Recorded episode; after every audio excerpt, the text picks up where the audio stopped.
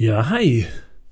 Willkommen zum neuen Solo von Märchenonkel Ben, nenne ich mich heute mal, weil ich, ich, euch, ich euch heute sehr viel vorlesen werde tatsächlich. Ich melde mich hier so ein bisschen mit einem neuen Solo aus Dennis und meiner ungeplanten kleinen Weihnachtspause, um ehrlich zu sein, denn wie wir es ja in der letzten Episode eigentlich schon angesprochen hatten, sollte eigentlich Ende Dezember noch eine reguläre Folge kommen. Die Aufnahme ist dafür allerdings dann kurz vor Weihnachten ausgefallen, weil ich tatsächlich nach drei Jahren mir dann doch erstmals Corona eingefangen habe und so gut wie gar nicht reden konnte, ohne mir die Lunge aus dem Leib zu husten. Und deswegen mussten wir das alles ein bisschen verschieben. Und deswegen wartet ihr und auch wir jetzt schon seit ein paar Wochen auf eine neue Folge, die Dennis und ich dann hoffentlich in den kommenden Tagen aufnehmen werden. Aber damit wir die Zeit jetzt auch ein bisschen füllen, dachte ich mir einfach, ich könnte ja mal wieder ein Solo aufnehmen. Ich bin ja eh dran. Das Ding ist nur mal tatsächlich, es ist meistens, hat glaube ich Dennis auch schon mal erwähnt und ich habe es auch schon mal erwähnt, es ist meistens gar nicht so einfach, ein Thema für ein Solo zu finden. Und wenn man dann so dran ist, so wie Dennis zuletzt oder ich jetzt, man weiß irgendwie, man ist dran, weil wir machen es ja mal im Wechsel, er ich, er ich. Aber dann sitzt man da so, hm, was mache ich als Thema? Ich hatte mal dieses Thema im, Gedanken, dann dieses, aber wenn man dann so ist, dann, ah, vielleicht will ich darüber heute doch noch nicht so reden. Und jetzt hat sich ergeben, dass ich einfach mal hier so eine alte externe Festplatte von mir eingestöpselt habe, weil ich ein paar Sachen mir sichern wollte. Und was habe ich da gefunden? Meinen ganzen Studienkram von vor zehn Jahren und unter anderem auch meine fertige, finalisierte Bachelorarbeit, die ja hier bei den Filmfellers schon das ein oder andere Mal erwähnt wurde, immer mal wieder zu gewissen Filmen oder gewissen Themen. Und dann dachte ich mir einfach so, ach, ich mach die mal auf, ich gucke mir mal so ein paar Kapitel an. Und vielleicht lese ich euch ja mal so ein, zwei drei, vier, fünf, sechs, sieben Absätze daraus vor. Also ich werde euch jetzt sicherlich nicht die gesamte Arbeit vorlesen. Das sind 61 Seiten und ich werde euch jetzt sicherlich nicht 61 Seiten vorlesen. Das wollt ihr nicht und das will ich ganz bestimmt auch nicht. Aber ich dachte mir, ich könnte ja mal so ein paar Absätze, ein paar Auszüge, die ich interessant finde. Wir können da gleich mal zusammen durchgehen. Einfach mal so ein bisschen vorlesen. Vielleicht, wenn ihr es interessant findet, hört gern zu. Wenn nicht, schaltet jetzt aus. Meine Gefühle verletzt ihr damit sicherlich nicht, weil ich es nicht mehr mitbekomme. Ich sehe nur den Download. Ich sehe nicht, wo ihr abgebrochen habt. Und damit, diese Bachelorarbeit, die habe ich am, hier steht sogar das Datum, die habe ich am 6. Oktober 2013 abgegeben. Oh, das sind, ja, ein paar Monaten sind es zehn Jahre. So lange kommt mir das noch gar nicht vor, um ehrlich zu sein. Der Titel meiner damaligen Bachelorarbeit, die ja hier schon häufiger erwähnt wurde in, bei den Filmfellers, die Fiktionalisierung sportgeschichtlicher Ereignisse zu Unterhaltungszwecken anhand von Sportfilmen basierend auf wahren Begebenheiten. So, und dann wollen wir mal gucken. Hier ist immer das riesig lange Inhaltsverzeichnis. Da gehe ich jetzt mal nicht drauf ein. Kommen wir doch hier mal zur Einleitung. Mal gucken, was ich da am besten so rauspicken kann. Ah, das erstmal fange ich hier an mit so einer Sportfilm-Erklärung. Aber ich kann ja einfach mal hier so mal reinspringen, direkt zu direkt zu. Sportfilme, in welchen Sportler oder sportliche Wettkämpfe das handlungstragende Motiv sind, werden als Sportfilm bezeichnet. Das ist ja ein ganzer Anfang. das sportliche Lexikon definiert diese Filme wie folgt. Sportfilme im eigentlichen Sinne sind Filme, die durch den besonder, besonders gestalteten sportbezogenen Inhalt wesentlich geprägt sind.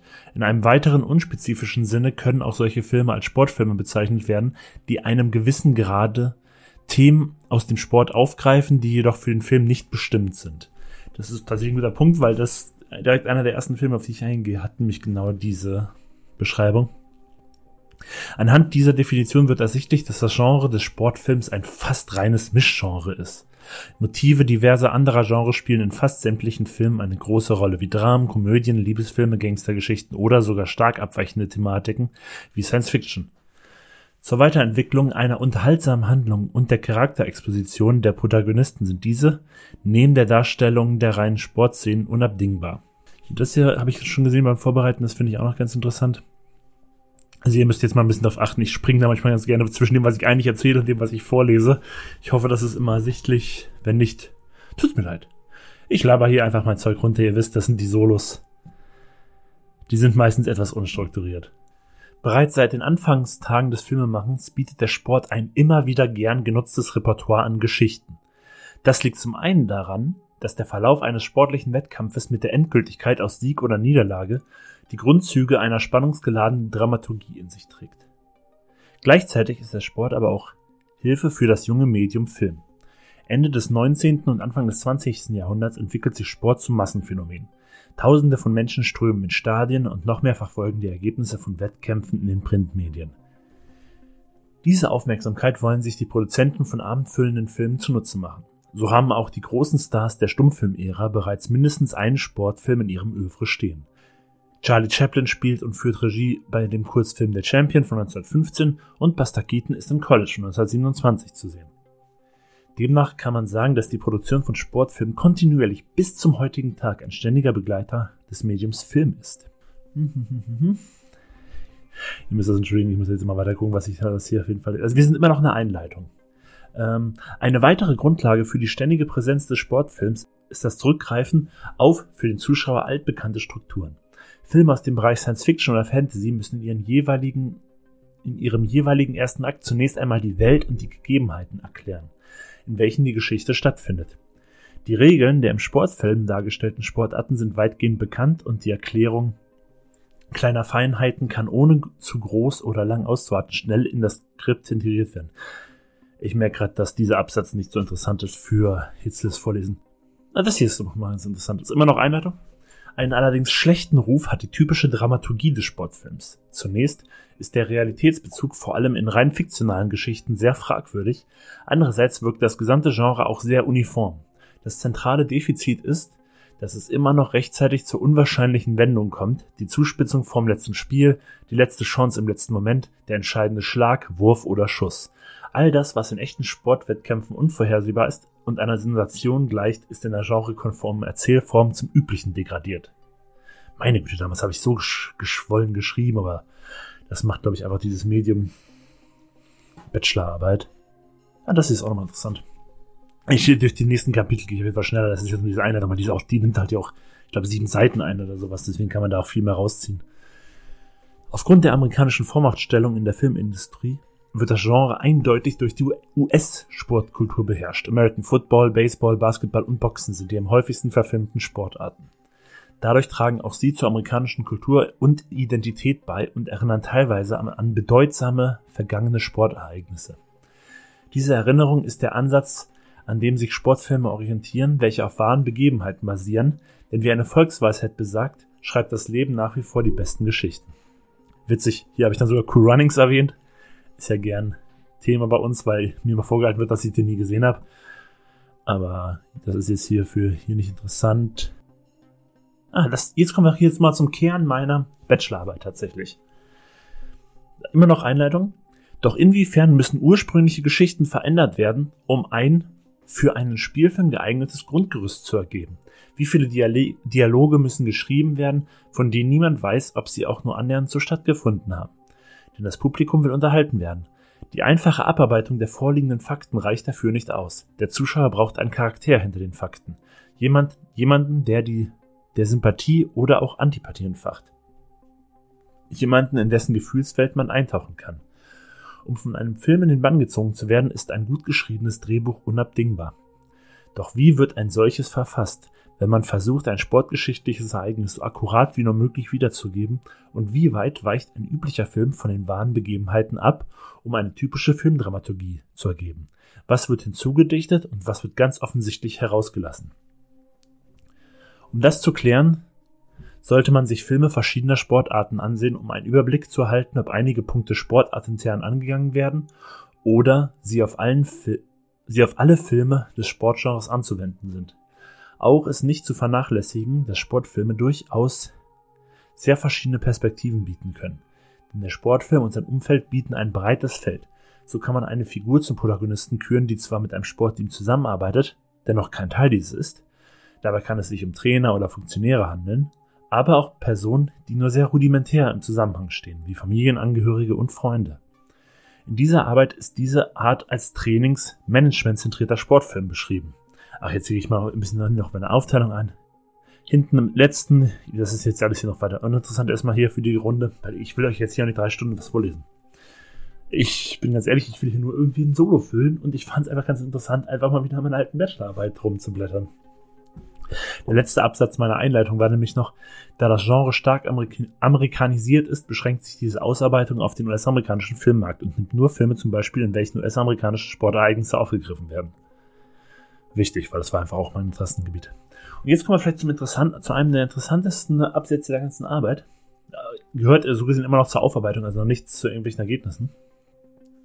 Es geht nämlich hier um das Prädikat basierend auf wahren Begebenheiten. Dem habe ich extra den zweiten zweite Kapitel so ein bisschen geschenkt. Und das finde ich ist auf jeden Fall sehr interessant. Das geht jetzt nicht so lange. Ich werde euch davon jetzt mal ein paar Sachen vorlesen. So. Der Regisseur des Films Moneyball, die Kunst zu gewinnen, Bennett Miller, sagt auf dem Bonusvideo, die Adaption von Moneyball auf der deutschen Blu-ray-Fassung, es wird nie an Geschichten mangeln, solange es die menschliche Rasse gibt. Wahre Begebenheiten inspirieren seit jeher Filmemacher und Drehbuchschreiber zu Geschichten, welche sie neu erzählen wollen. Und hierbei ist jedoch die Herangehensweise sehr unterschiedlich. Manche Filme, wie beispielsweise Schindlers Liste von Steven Spielberg, versuchen sich penibel an alle möglichen auffindbaren Fakten zu halten.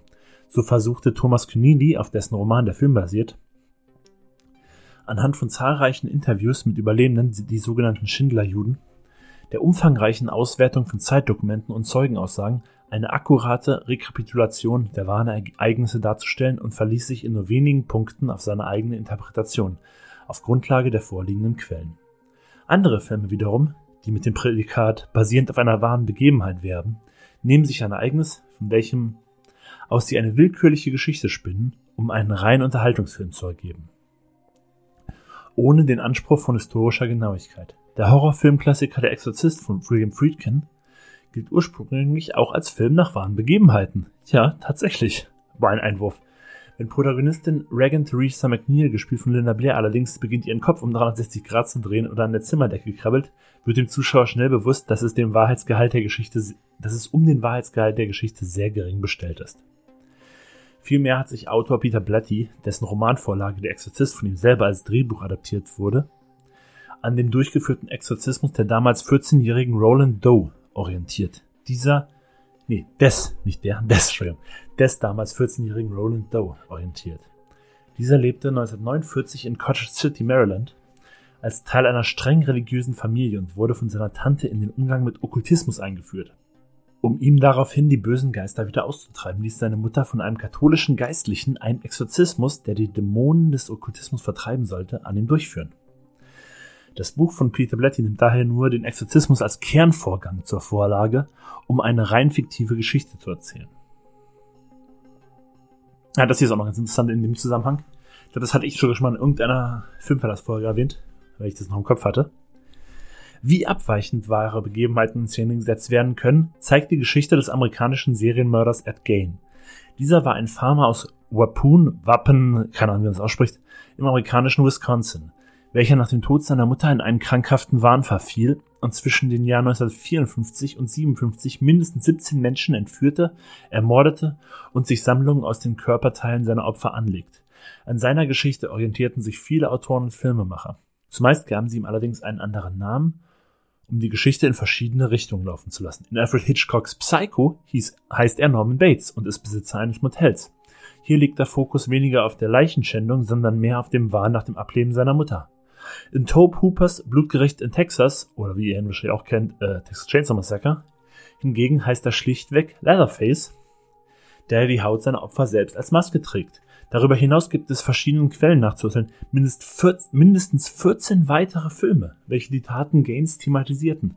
Alle könnten sich mit dem Prädikat basierend auf wahren Begebenheiten schmücken, haben allerdings untereinander nur einen sehr geringen Konsens. Das ist, glaube ich, immer so meine Standardantwort tatsächlich, so ein bisschen dieses, wenn dieses bei Filmen steht, basierend auf wahren Begebenheiten, dann sieht man einfach mal anhand dieser Ed Gain-Personalie, also jetzt rede ich wieder nur von mir, nicht von meinem Text hier ab, wie unterschiedlich man das auslegen kann. So, ich glaube jetzt hier zu dem Absatz hier nochmal, äh, zu dem Kapitel hier nochmal diesen einen Absatz, den nehme ich nochmal mit, danach gehen wir mal ein bisschen weiter. Doch wie ist das möglich? Gibt es keine Regelungen, die klären, ab wann ein Film dieses Prädikat halten darf? Die Antwort lautet nein. Die Phrasen nach einer wahren Begebenheit oder Abänderung dieser wie basierend auf wahren Begebenheiten, Ereignissen ist nicht geschützt. Rein theoretisch könnte jeder Film mit dem Prädikat werben. Bei einer rein fiktiven Geschichte bedeutet dies allerdings Betrug am Kunden, da die Produktbeschreibung damit vorsätzlich falsch wäre. Dennoch handelt es sich bei diesem Satz um einen reinen Werbeslogan. Demnach kann das Wort basieren sehr weit gedehnt werden. Entweder wird eine wahre Geschichte erzählt oder eine fiktive Geschichte, die sich an einer wahren Begebenheit orientiert. Nimmt man James Camerons Kinoerfolg Titanic zum Beispiel, ist die Frage berechtigt, ob der Film auf einer wahren Begebenheit basiert. Der Untergang der Titanic hat immerhin stattgefunden. Die restliche Geschichte des Films ist allerdings rein fiktiv. Ausgehend von dieser Prämisse hätte man den Film durchaus mit der üblichen Phrase bewerben können und hätte rechtlich keine Konsequenzen fürchten müssen. Darauf basierend hat der Film einen größeren Wahrheitsgehalt als Friedkins Der Exorzist, welcher wiederum als wahr beworben wurde. Das Prädikat ist demnach nicht immer ernst zu nehmen. So. Das hier ist für uns erstmal uninteressant. Das ist jetzt Elemente zur filmischen Dramatisierung. Jetzt gehe ich schon ein bisschen darauf ein, was Elemente zur filmischen Dramatisierung sind, weil wir ja später darauf eingehen, inwieweit die bei einigen Filmen Anwendung finden. Das ist jetzt, glaube ich, hier für nicht interessant. Dann ist mein erster Film, über den ich direkt rede, ist der Trainings- und Management-zentrierte Sportfilm an dem Beispiel von Moneyball von Bennett Miller, den ich ja schon mal erwähnt habe, den ich sehr, sehr gerne mag, der auch in meinem letzten Solo, den Top 50 Film der 2010er Jahre, auch, auch relativ weit oben zu finden war, wenn ich mich nicht irre. Hier gehe ich jetzt aber erstmal nicht auf die Beschreibung der Filmart und auch nicht auf die Beschreibung der echten Geschichte hinter dem Film ein. Das ist mir jetzt erstmal hier, das ist jetzt für, für uns nicht so wichtig. Ich gucke mal, ob hier irgendwas dabei ist, was für gut für das Thema hier passt. Naja, hier könnte man auf jeden Fall schon mal kurz erwähnen. Aber das machen wir, glaube ich, später bei anderen Filmen nochmal eher. Hier geht's halt, habe ich jetzt nochmal so ein bisschen die Abweichung zur Originalgeschichte. Was kann man hier nochmal mitnehmen? Elemente zur filmischen Dramatisierung. Das ist zum Beispiel, ich versuche mal mit dem hier, ich weiß nicht, wie wirklich das passt. Ein eindrucksvolles Beispiel ist dabei die Ankunft Peter Grants im Stadion der Oakland Athletics. Der Zuschauer hat bereits im Vorfeld erfahren, dass das Team vor der Saison sämtliche Leistungsträger an die zahlungskräftigere Konkurrenz verloren hat und nun vor dem Neuaufbau des Kaders steht. Dieses wird in dieser Szene untermalt, indem die überlebensgroßen Banner der ehemaligen Starspieler vom Stadion entfernt werden, als der gerade verpflichtete Peter Grant zu seinem ersten Arbeitstag in Oakland erscheint. Das dient der Symbolisierung des Endes der alten Ära und als Start in eine neue, mit dem Verfahren der Sabermetrics. Ja, okay, das war jetzt auch nicht so interessant dazu. Ja, das, ich glaube, wir gehen noch für andere, anderen Filme. Im nächsten so gesehen Kapitel rede ich dann über den mannschaftszentrierten Sportfilm. Hier hatte ich mich als Beispiel für ähm, Spiel auf Sieg, auf Deutsch heißt, ja, der heißt Spiel auf Sieg ist der deutsche Titel, im Original Glory Road entschieden. Aber ich glaube, der, ja, weil der hat auf jeden Fall sehr, sehr viele Änderungen, das weiß ich noch. Der ist wirklich sehr, sehr wenig akkurat. Aber ich bin ganz ehrlich, das ist jetzt auch nicht der große Film, über den man hier groß reden muss. Ich merke auch gerade, wie lange ich hier schon rede. So lange wollte ich gar nicht reden. Ich dachte, ich rede jetzt kurz zehn Minuten über irgendwelche äh, drei Absätze und das war's. Deswegen werde ich jetzt hier auch nicht.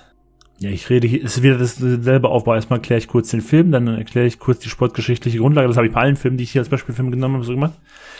Dann rede ich über die filmische Umsetzung, was verändert wurde tatsächlich.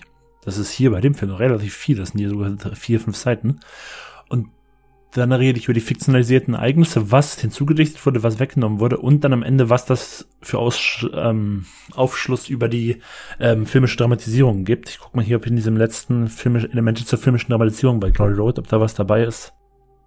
Na, bei dem Film bietet sich, ich glaube, diese, diese einzelnen Filme sprechen, die bietet sich hier nicht so wirklich an. Dann als nächstes habe ich den Einzelsportler-zentrierten Film, da habe ich mir das Beispiel von The Fighter genommen, von David Russell ist der, glaube ich. Da hatten ja ähm, Dennis und ich auch schon häufiger darüber geredet, weil es auch ein Film ist mit äh, Mark Wahlberg und Christian Bale, die wir beide sehr mögen.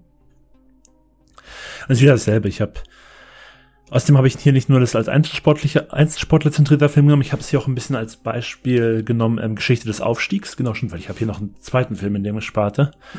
Geschichte des Aufstiegs ist nämlich dann für mich der Fighter, habe ich, ist wieder dasselbe. Ich rede über die filmische Umsetzung, ich rede über die sportgeschichtliche Grundlage, ich ich rede dann über die fiktionalisierten Ereignisse in dem Film, weil es bei Fighter noch relativ wenig ist, wenn ich das gerade mit Glory Road vergleiche. Und welchen Aufschlag das aus, ähm, Aufschluss das zur, ähm, für Elemente zur filmischen Dramatisierung gibt. Ich überschlag mich hier gerade ein bisschen, merke ich, aber ich merke hier gerade, dass man hier nicht so viel tatsächlich aus diesen ganzen Abschnitten nicht so viel rausnehmen kann. Aber ich habe nämlich hier beim Einzelsportler zentrierten habe ich noch einen anderen Boxfilm reingenommen, nämlich ähm, die Geschichte des Falls. Und da habe ich mir nämlich genommen als Beispiel wie ein wilder Stier oder Raging Bull von Martin Scorsese.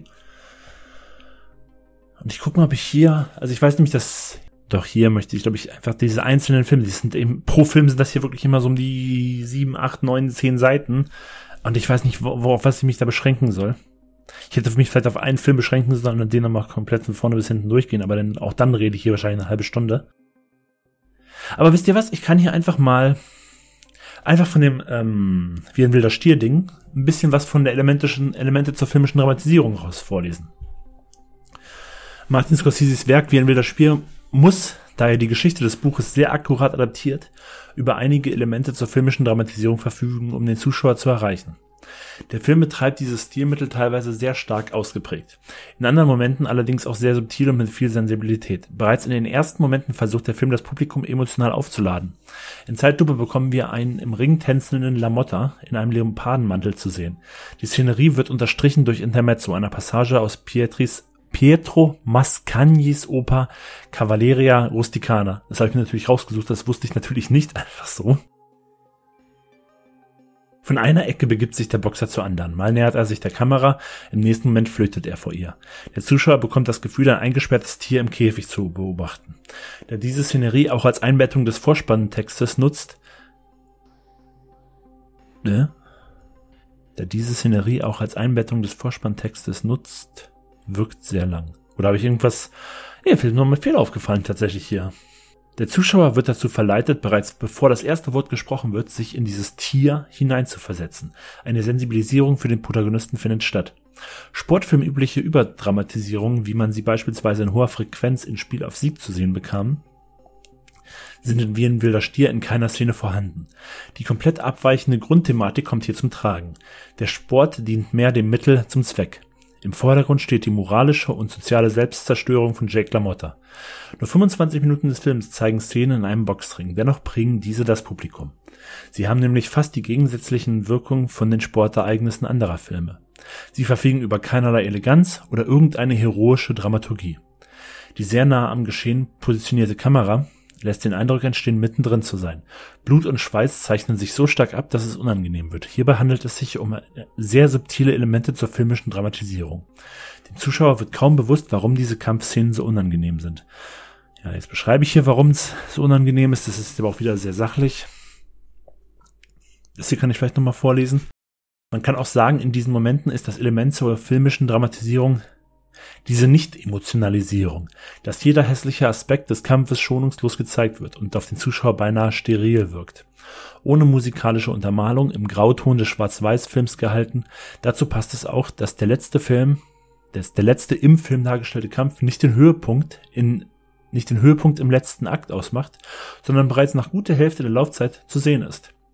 Hier wird verdeutlicht, dass das hier keine Boxfabel ist, kein Film, der Rocky nacheifert, keine Geschichte eines durchstartenden Boxers, der sich auch die Zeit für, Sen die Sensi auch die Zeit für Sensibilität nimmt. Es ist eine trostlose Geschichte, die keine schönen Bilder zu bieten hat, sondern die Brutalität bis ins kleinste Detail darstellen soll. Und dieses Gefühl wird durch die, durch die benutzten Mittel auch dem Publikum vermittelt. So, und dann kommen wir nämlich tatsächlich auch schon hier, was heißt auch schon, immerhin sind wir jetzt auch schon auf Seite 47 von 61 zu den Faziten, die ich hier gezogen habe. Ich sehe gerade, dass das Fazit auch in mehrere Kap Unterkapitel aufgeteilt ist. Ich kann ja mal gucken, was ich hier für... Ich glaube, ich nehme hier erstmal so ein bisschen was von der Einleitung fürs Fazit. Für die Adaption sportgeschichtlicher Ereignisse in Form eines Spielfilms ist es notwendig, typische filmische Elemente in Skript und Inszenierung zu etablieren. Die Frequenz und die Stärke von Fiktionalisierung und Elementen zur filmischen Dramatisierung entscheiden dabei über die Wirkung auf das Publikum. Dieses reagiert positiv auf geringe Anteile beider Faktoren. Eine zu starke Einbindung führt zu einer unglaubwürdigen Geschichte. Bei Filmgenres wie Action oder Science Fiction hat das oftmals keine qualitativen Auswirkungen. Bei Filmen, die wiederum das Label nach einer wahren Begebenheit tragen, ist Glaubwürdigkeit ein sehr wichtiges Gut. Die Charaktere und ihre Entscheidungen müssen menschlich wirken. Bei zurückhaltenden Inszenierungen sind gute Kritiken öfters anzufinden. Überdramatisierte Geschichten werden, auch wenn sie beim zahlenden Publikum angenommen werden, oft für nicht gut befunden. Aufgrund der untersuchten Filme ergeben sich offenbar einige Regeln, die bei der Adaption von sportgeschichtlichen Ereignissen beachtet werden sollen um eine glaubwürdige Zeichnung der geschehenen Ereignisse abzugeben und zusätzlich eine positive Rezeption bei Zuschauern und Kritikern zu erhalten. Mal gucken, wo ich jetzt hier. Also ich habe ja, auf jeden Fall ist es jetzt hier angelehnt, als ähm, die drei Oberpunkte sind auf jeden Fall keine Übertreibung. Bei dem Label halt waren Begebenheiten, wie ich es gerade schon angesprochen hatte. Dann akkurate Geschichten im Filmgewand. Also damit typische ähm, Drehbuchaufbau meine ich damit. Und der dritte Punkt ist Charaktere als Schwerpunkt. Ich gucke mal, ob ich hier von diesen drei Unterkapiteln noch irgendwie was mitnehmen kann. Ich muss sagen, jetzt wenn ich das hier tatsächlich so durchgehe, nach all den Jahren bin ich mit meinem Fazit relativ unzufrieden. Ich finde, da hätten ich noch ein bisschen tiefer reingehen können. Das habe ich zwar alles vorher schon in einzelnen Kapiteln ausgeschmückt, aber das Fazit ist relativ oberflächlich. Aber hey, ich habe damals eine gute Note dafür bekommen und das sehr viele Punkte dafür bekommen und das war das Wichtigste. Wie ich es jetzt sehe, ist mir dann auch egal. Nee, das ist jetzt hier alles zu und ich bin ganz ehrlich, ich wollte eh nicht so viel reden.